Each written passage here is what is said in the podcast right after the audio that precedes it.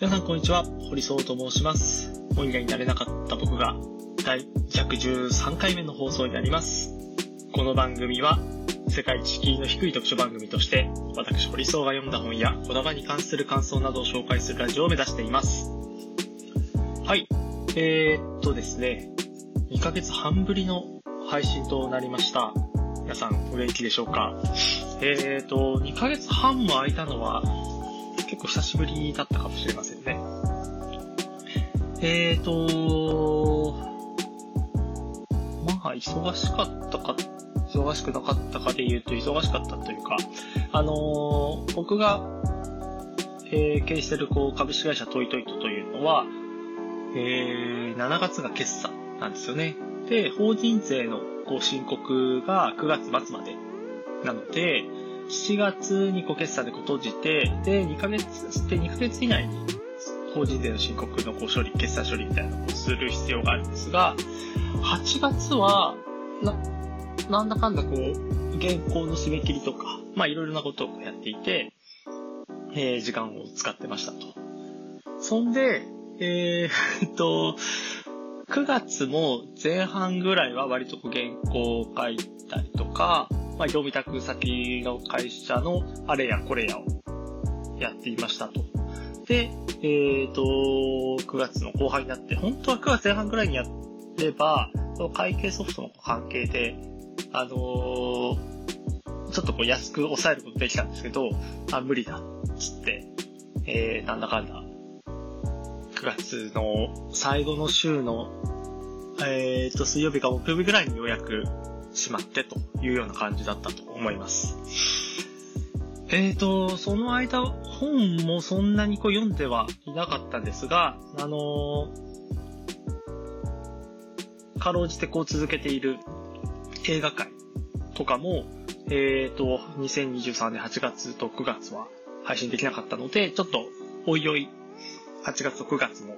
あ、映画だ、映画だけはですね、あの、旧作も含めてしっかり 見ていたので、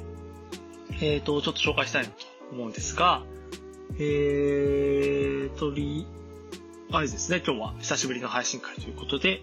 えー、チママンダ・ゴジ・アディーチェさんの男も女もみんなフェミニストでなきゃという作品を紹介したいなと思っております。で、えっ、と、作品紹介する前に、あのーつい昨日ですね、あのースレッズ、メタ社が運営しているスレッズを見ていたら、あの読売新聞オンラインの、えっ、と、暮らしの手帳という生活総合誌ですね。えっ、と、まあ雑誌と言っていいと思うんですけど、もう75周年迎えた雑誌で、新しくこう、えー、2020年とかからこう編集長をやられている北川編集長の、えっ、と、インタビューが掲載されていて、これがすごく良かったんですよね。多分これを語るだけで、えーこのポッドキャストの回は終わっちゃうような気もするんですが、二つなんかやっぱ良かったのは、その、前編集長の、まあ、否定ではないんですが、前編集長から踏襲されているもの、まあ、前編集長は、あの、松浦弥太郎さんという、まあ、えー出版やこうメディアや、まあ、そういった業界では非常にこう、重要な人物で、多分年間本も何十冊も、何十冊は出したいか年間は、かなり出している方ですけど、その方が2007年から2015年までこう編集長を務めていたんですよね。で、それがこうよく使っていた言葉が丁寧な暮らしというものだったんですけど、あの、編集長、北川さんが編集長を就任して第1号をやった時に、えー表紙に丁寧な暮らしではなくてっていう。で、これは僕知らなかったんですけど、その、読売新聞オンラインのところに書いてあったんですけど、その、まあ、否定です。否定というか、その、僕は否定だとは思わないんですけど、なんか結構ファッションとかって、えっ、と、唯一、これは誰か、菅助正信さんの、えっ、と、ファッションに関するこう書籍に紹介されてたような気がするんですけど、唯一、その、ファッション、ファッション協会っていうのは、前のトレンドを、えー、全面否定して新しいものを作ってもいい。音楽とかは、やっぱりこう、前つ、こう、繋いでいくというか、オリジナルのものってそんなにないので、もう古くはビートルズ、まあ、その前からきっとあると思うんですけど、そういうものが脈々と、えー、繋いでいって、だからこう、もちろんそのアーティストは前の音楽、前の時代の音楽をこう、全部こうひっくり返そうみたいな、こういうよくある方もいると思うんですけど、なかなかそうはならないけど、ファッションは明確に前の、えー、方針とか指針をこうひっくり返して新しいものを提示してもいいという。で、それに結構近いなと思っていて、その、まあ75周年、新しい雑誌ではない、その、手帳の暮らしというその雑誌が、あ、手帳の暮らしの手帳という雑誌が、その前のものをある意味こう否定するように見えて、新しいことにこうチャレンジしていくっていう。75周年、75年間もこうやっていたらこう、コアな読者、コアなファンっていうのはたくさんいるはずで、それが、その、松浦さんの、やっぱ方針にも、ある程度こう、共感をしていたはずなんですよね。じゃ、だからこそ、こう、コアなファンになっているわけで。で、それをこう、否定するような形の特集をするっていうのは非常に、あのチャレンジングだし、でも、出版業界って、やっぱりこう、発行部数とか落ちていて、雑誌とかこう廃刊とか休刊とか相次いでいる中で、やっぱこう生き残っていく。で、別にそれは生き残っていくためというわけではなくて、北川さんがそのも、もともとこう考えて、ライフスタイルを落ち着け、押し付けるようなものであってはいけないっていうことを、こう、意思をしっかり込めて、まあその言葉に、やっぱ言葉というものにこう、えー、思いを込めたっていうのが、まあ一つ面白い取り組みだなっていうふうに思った。で、もう一つは、あの、これはですね、あの、僕が運営してる普通ごととか幼いとか、そこにも、まあ、共感するというか、あ、この方針でいいんだっていう気づきなんですけど、えっ、と、暮らしの手帳は、まあ、いろんな、えっ、と、方が寄稿していますと。まあ、古くは、えっ、と、なんだ。古くは、え、なんかどっか書いてあった。え、ー、と、と、と、と、と、と、いや、なんかこう文芸誌ではないけど、あ、これだ。創刊号で、これなんて言うんだ。小堀、小堀あんぬさん、森田玉さん、山本あ、これは何次郎って読んだっけな。山本梶次郎。えー、で、その後も、えー、武者の小路さんのやつとか、川田康成とか、まあそういった著名な作家が、えー、寄稿していると。のが宮彦さんとか、まあそういう方が寄稿している、まあ非常にこう、伝統ある雑誌で、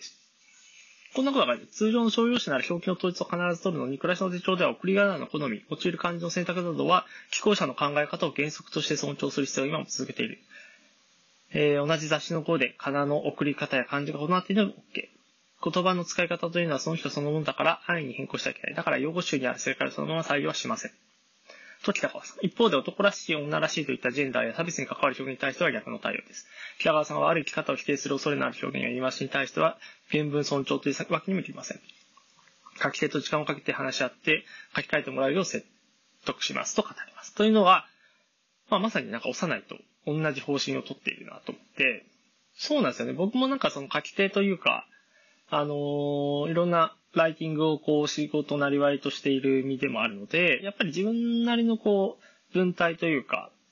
トーンというかは、まあ、持ってるつもりではいるんですよね。で、それが、まあ、表記ルールだからっていう、まあ、理由ももちろんわかるし、わかるんですけど、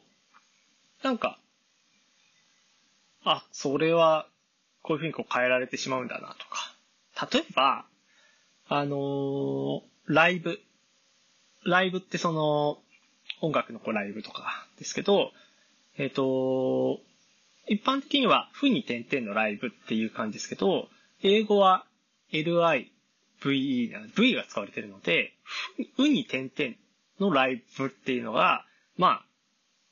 結構こう正しいというか。だけど、まあ、それは一般的な使い方じゃないので、負に点々にしてくださいって言って、えー、書き換えるケースって結構あると思うんですよね。だけど、それは本当た、果たして正しいのか？別にその、負に点々をそのままこう採用して書いてる方はそれでいいと思うんですけど、負に点々で、えー、よ、原稿を提出してくる書き手は、やっぱりそれなりのこうライブ感というか、そういうものをこう持っているはずなんですよね。で、そこを、えっと、こういう編集方針だからって言って、やっていいものかというのは結構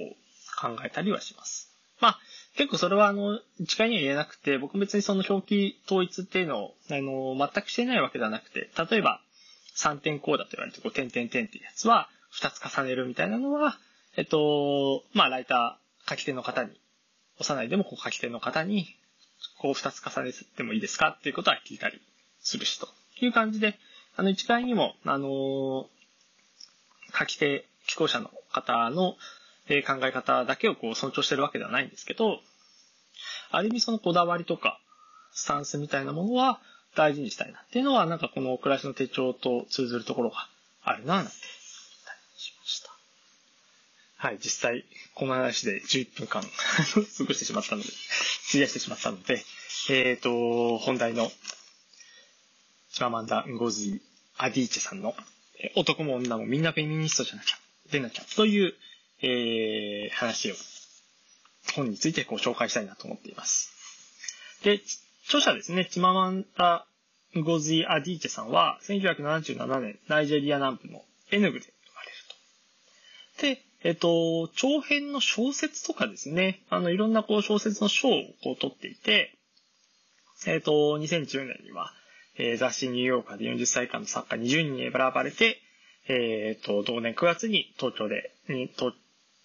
際ペン東京大会に招待されて初来日と。で、2013年にアメリカーナという作品で全米批評家協会賞を受賞したということで、えっ、ー、と、ただのこう、まあ、この本、この、えっ、と、男も女もみんなフェミニストでなきゃという作品と、作品、こういう、これは小説ではないですが、この作品からもわかるように、ただ単に、まあ、小説家がみんなこう社会とこう切り離、分離された状態というわけではなくて、ある程度のこう批判、批評性は、あの、持っているものだと僕は思っているんですが、まあ、このチママンダ・ゴズィ・アディーチェさんは、あの、その部分をこう隠さないというか、その、小説とこの批評のあり方みたいなのは、別に、あの、一心同体に近い、内包するものだというふうにこう考えていらっしゃるんじゃないかなと思っておりますで今はナイジェリアと米国を往復しながら活躍を続けている作家だそうです。で、これを、あの、最初に見た、その本は、あのー、最初に知ったのは、えっ、ー、と、毎日新聞ですね。えっ、ー、と、ヒコロヒーさんが、毎日新聞で、読書欄で、え今週の本棚の話題の本ということで、こう、挙げられていました。この本自体は、まあ、2017年に刊行された本なので、別に新しい本ではないんですが、あの、毎日新聞の2023年の9月23日号で、まあなぜかこのタイミングでこう紹介されてたんですね。まあフェミニスト関連の本は、実はあの僕、えっと、ちょっとこれからえっと、フェミニスト関連の方いくつか、あのー、この読書ラジオでこう続けて紹介もしていこうかなと思っていて、その、次は、ちょっと一回映画を挟むかもしれないんですけど、チェスンボムさんの私は男でフェミニストですという本も紹介しようかなと思っているんですね。で、えっ、と、そう、この、以前、多分この男、私は男でフェミニストですって本であったりとか、あのー、日本の大学生がフェミニズムを勉強していて、なんで男のあなたがフェミニズムを勉強してるのかっていうのを見たときに、その、ジェンダーのことがわからないからっていう、その真っ当な答えをしているのに、僕はすごく感動したんですよね。で、と同時に、あ、フェミニストって別に女の方？女性だけの、その主義ではなくて、というか、特定の思想、思想って、えっ、と、多かれ少なかれ、あの、クラスターというか、あの、特定のそのコミュニティ思想の集団用いるんだけど、このフェミニストとかフェミニズムみたいな考え方は、むしろそういう枠組みを超えて、多くの人、みんなが、まさにこの、あのー、アディーチェさんの本にある通り、みんなフェミニストでないといけないよねっていうふうなことを、なんか、感じたことでもありましたと。僕なんか、あの、普通ごとという、あの、ウェブサイトを運営してるんですが、ここでなんかちょっとこう、アンケートを取ってみようかなともちょっと思っていて、なんか、あなたはフェミニストですか？みたいな。フェミニストだと思いますか？って言って、聞いたときに、いや、私はフェミニストじゃないと、僕はフェミニストじゃない。これもちろん男女で聞いてみたときに、どれくらい、あ、自分はフェミニストですっていうふうに答える人がいるんだろうかっていうことを結構思ってあの、想像したりしたんですね。いや、なんであなたはそういうふうに、フェミニストは、自分のことをフェミニストだと思うんですか？あなたはなんで自分のことをフェミニストだと思っていないと思ってるんですか？みたいなことをこう、聞いてそれをなんか発信したら、一つこう社会の、なんだろ、縮図みたいなものを感じることができるんじゃないか？みたいな、なんかそういうこう調査みたいなのをしてみたいなっていうふうに思ったんですが、まあその中で、あの、ヒコロヒーさんが寄稿しているそこの男も女もみんなフェミニストじゃ出なきゃという。ヒコロヒーさんは、ここでですね、うーん、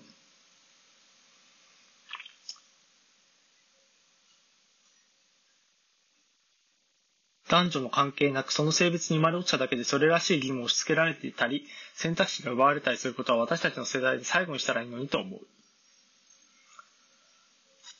ということをこう書いているんですね。すごく、あのー、なんだろう。怒りも憤りも、ちょっと滲む。だけど別にこう押し殺してもいないし、それをこう、課題にこう発露させてもいない。すごくこう、ヒコロヒーさんらしい、ヒコロヒーさんのこうラジオとか僕好きなんですけど、ヒコロヒーさんらしいなんか、淡々としたこうトーンで書かれているこの気候文にすごく僕は読んでみたいなという気持ちにさせられて、この男も女もみんなフェミニストでなきゃという作品を読みました。あの、今日はですね、あまり、あのー、3つの観点でっていう感じでこうやらないんですけど、えっ、と、まあちょっと、なんか、とは言いつつ、あのー、3つぐらい絞らないとなと思うので、いくつか紹介したいと思います。一つは、この前書きにある、シングルストーリーの危険性という、まあ、認識の罠みたいなところですね、こう、ステレオタイプとか先入観とか、まあ、それにあるところですね、シングルストーリーの罠っていうことで、えっと、 TED の会議で、えー、この作者がシングルストーリーの危険性というこう投稿した。ストレオタイプがどのように私たちの思考、とりわけアフリカをめぐる思考を限定し形成するかというものでしたと。いうことをこう話していて、で、それは、まあ、特定のテーマ、こう、アフリカイコール、こう、貧困であったりだとか、フェミニストとかフェミニズムってものは、なんか、あの、リベラルな女性が、あの、権利を求めて、ギャーギャー言ってるみたいな。なんかそんな印象。別にその行為自体をこう、僕は否定はしないし、そむしろそういうこう原理主義に近いと思うような行動だったとしても、それをこう、声を上げて、あのー、これは女性を代弁しているかどうかっていうのはまた別の問題なんですが、だけど、一つこう権利をこうもと、権利を主張して、あの、発信を続けていくのは僕は全然いいと思うんですが、でもそ、フェミニズムって別にそういう活動だけをこう指しているわけではなくて、みたいなことが、あの、いろんな人の、そのさっき、あの、こういう調査したらどうかっていうことを思ったのは、まさにそこの、えー、そこにこうシングルストーリーの危険性というか、こう思考の罠、先入観というものが、あの、根強く残っているんじゃないか。これはあの、今年8月日本でバービーという映画が公開されて、あの全米各地で、全米だけでなく、こうヨーロッパとかでも大ヒットした映画の一つ韓国はあんまりこうヒットしなかった。とはいえ、あの、ちゃんとこう、ランキング上位に食い込む。それがこう、ロングヒットにならなかっただけで、韓国でもちゃんと見られていた。だけど日本はもう本当初回に8位とか9位とかになって以来、もうほとんど見られなかったみたいなことな、多分全世界で一番バービーという作品が、あのー、注目されなかった。それは、あのー、バーベンハイマーだっけ？そういうこうプロモーションにこうキーにすることもあったんじゃないかっていうふうにこう言われてますけど、僕はなんかこのフェミニストとかフェミニズムみたいな、そういう色がついている作品を日本人が忌避してしまったのではないかっていうふうに感じています。僕はそのバービーという作品がめちゃくちゃ面白かったかっていうそんなことはなかったんですが、あのー、少なくとも、万人に見られていい作品だとは思ったんですね。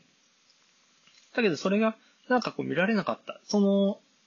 映画そのものよりも見る見ないの判断。そこに至らなかったのって何なんだろうっていうことを結構こう、それはマーケティングの領域とかわかんないですけど、そこがなんかすごくこう気になったポイントでもありました。ちょっとこうシングルストーリーの危険性っていうところから少し離れてしまったかもしれませんが、そういうその先入観とか思い込みとか、まあそういうものが、えー、ある。この本でも、その、なんか、今の中学校とか高校とかではないかもしれないですけど、なんかこう、ものを選ぶときに、あの、男子だけがこう、学級員になれるみたいな、そういうルールがかつてはあったかもしれません。今でも日本では、あのー、最近こうスレッズで誰かが指摘してましたけど、今年は有吉さんが、有吉弘行さんが、えっと、紅白歌合戦の司会をやりますと。で、えっと、女性は、えー、橋本環奈さんと浜辺美波さんという感じ。で、それを、日本はいつまでその中年男性と、あの、若い、えっ、ー、と、女性タレントをこうサブみたいな感じでこうつけてやるのかみたいな。そういう縮図にするのかみたいなことはずっと、確かに去年も大泉洋さんと橋本環奈さんみたいな感じだったので、確かにそれは、あのー、まあ、綾瀬はるかさんが、えー、司会やってたこともありましたけど、確かに、あんまりこう意識していなかったけども、こう指摘をされると、あ、そういう構図ってあるなと。僕は有吉さん大好きですけど、なんかその、有吉さん自身は MC のこうプロですし、あの、橋本環奈さんとか浜辺美波さんは別にこう MC をこう、えー、長くこう経験していたわけではない。むしろ、主戦は女優業、俳優業をこうやっているので、なんとなくこう絵としては有吉さんがこういろいろこう仕切って、えー、女性がこうサポートするみたいな、なんかそういうこう、男女感、ジェンダー感みたいなのがこう反映されている、なんかそんな紅白歌合戦になってしまうのではないかという、こう、えー、危機感みたいなものもこう感じざるを得ません。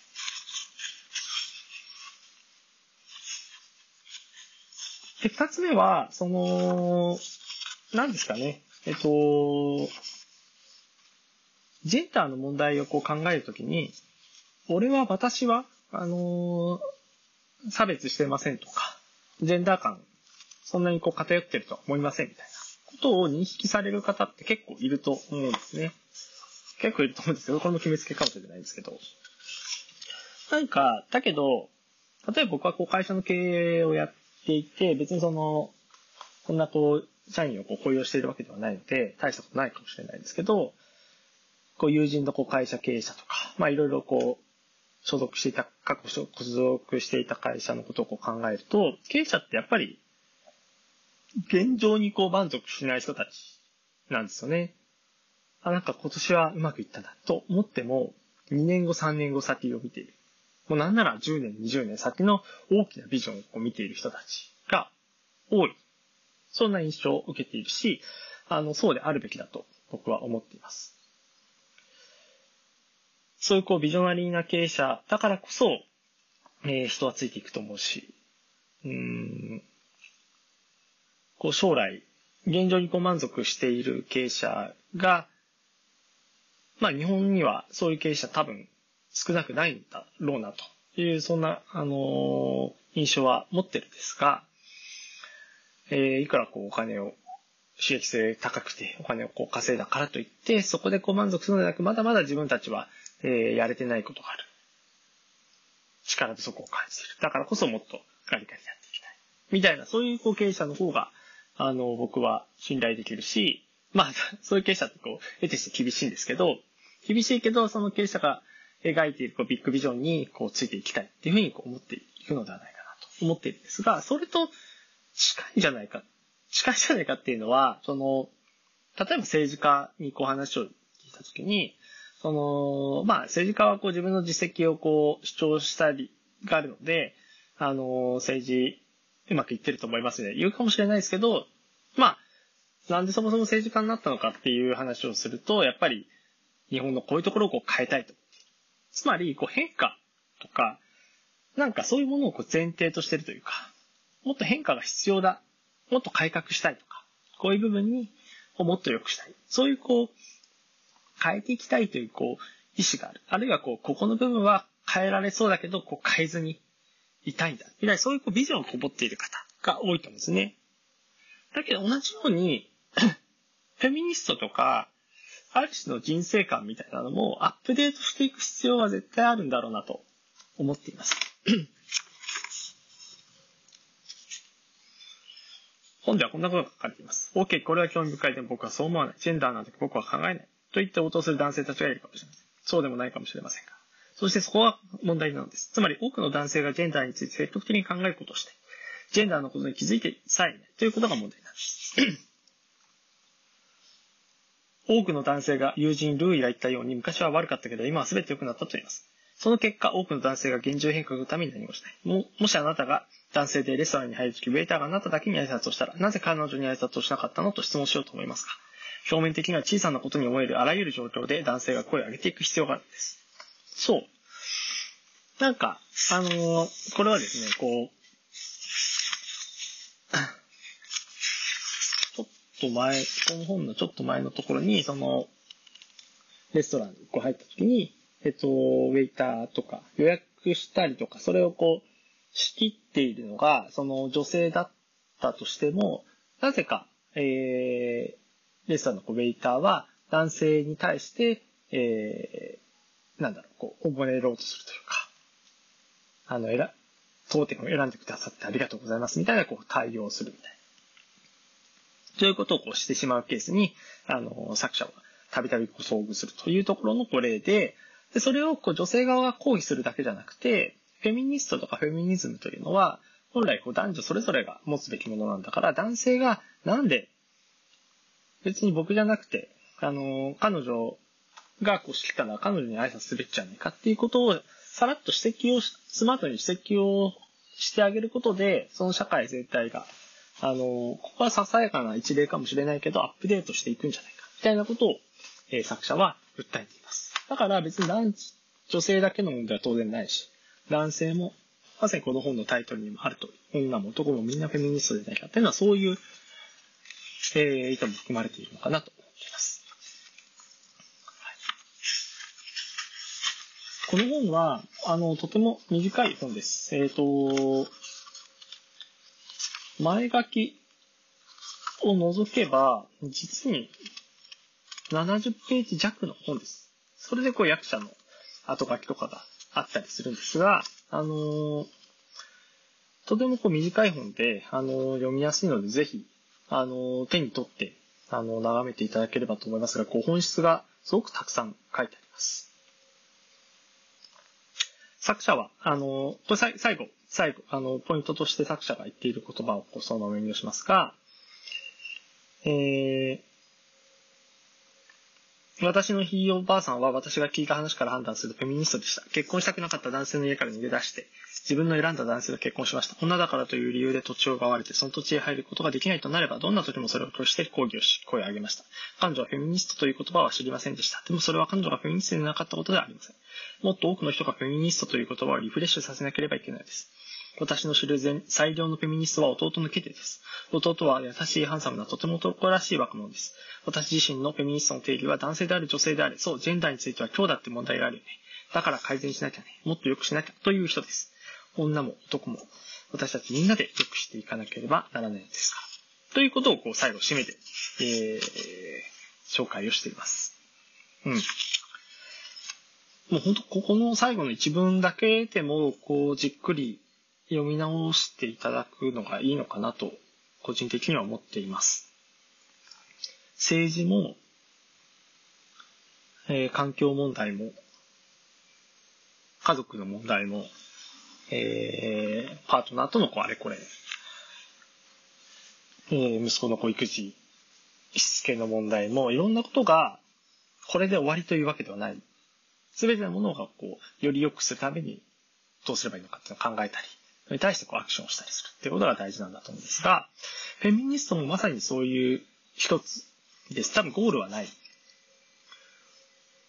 ジェンダーについては今日だって問題があるね。だから改善しなきゃね、もっと良くしなきゃねっていうのを、男性も女性も、それぞれこう自分事として、自分の問題だとして捉えて、えー、行動しなくちゃいけないっていうのを、この男も女もみんなフェミニストでなきゃという、えー、本は教えてくれています。多分、えっ、ー、と、この Spotify とこう、ポッドキャストでこう配信、まあ Apple Podcast とか、あの Google のポッドキャストとか配信して、あのー、僕はこのポッドキャストタイトルに、あのー、本の名前、作者の名前とこう本の名前と、あげてますけど、このフェミニストという言葉を聞い、あげている時点で、残念ながらいくつかの、何人かの方は、あのー、回避してしまうんじゃないかなというふうに、えー、感じてしまうんですが、あのー、やっぱり、聞かれてほしいなとは思いますね。あの、男性も女性もこう、分け隔てなく。なんかそんな願いを込めて、えっ、ー、と、今日はこの男も、えー、チママンダンゴズアディチエさんの男も女もみんなフェミニスになったという本を紹介しました。また次回配信もお楽しみください。